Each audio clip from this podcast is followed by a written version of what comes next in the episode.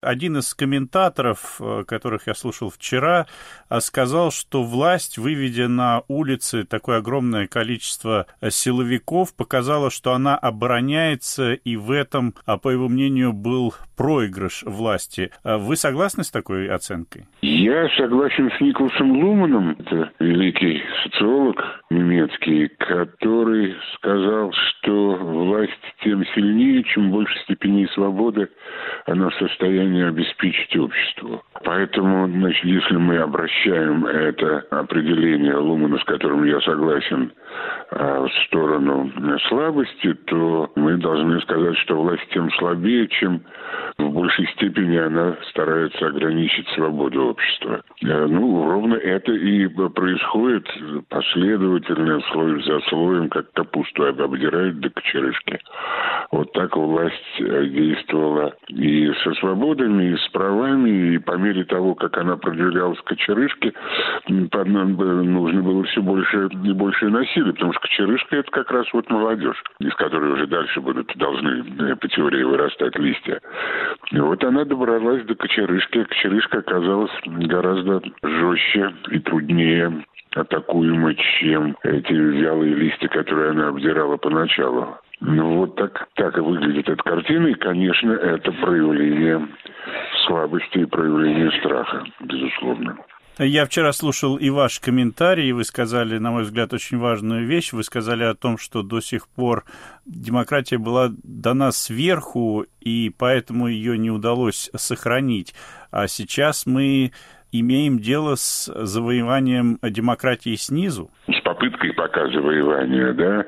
И, ну, грубо говоря, тут два э, исхода, видите ли, в противостоянии власти и общества есть только два варианта. Либо общество побеждает, и хреном собачьим эту власть свергает, это называется революцией. Либо а, они гибнут вместе. А, вместе, так сказать, с социумом, государством, которое они образовывали. Вот, поэтому у России, э, если она будет через какое-то время существовать, только один выход – это вернуться к демократии. Вот и все. Иначе она распадется на кусочки неизбежно, и это будет трагедией. Ну, на ваш взгляд, у нынешних протестов есть серьезный потенциал? Тут я могу еще одного классика процитировать.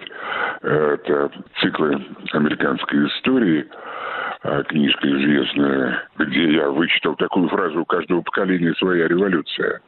Значит, вот оно, это поколение, которое, так сказать, она не думает о революции, она просто хочет той жизни, о которой э, она знает и которую она считает более уместной, правовой, справедливой, какой угодно, но только не это.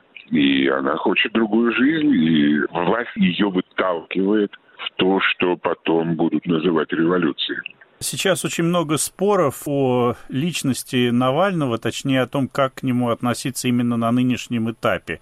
Одни говорят о том, что сейчас неважно, какая у него политическая программа, потому что человек, которого власть пыталась убить, вернулся в эту страну добровольно, понимая, что он может немедленно оказаться за решеткой. Другие говорят, что вот этой всеобщей поддержкой Навального можно привести к власти или существовать существует риск приведения к власти а, человека с а, какими-то, может быть, э, излишне националистическими взглядами. Человека, который, скажем, по поводу Крыма говорил, что это не бутерброд, который а, нужно отдавать, хотя он потом поправлялся и говорил, что это неудачная метафора. В какой момент, на ваш взгляд, следует по-настоящему серьезно оценивать, какова именно политическая программа Навального? Вообще нужно оценивать, какая политическая программа у общества. Если у общества старая политическая программа «мы тебя привели к власти, а ты теперь делай нам хорошо», это назад на 30 лет.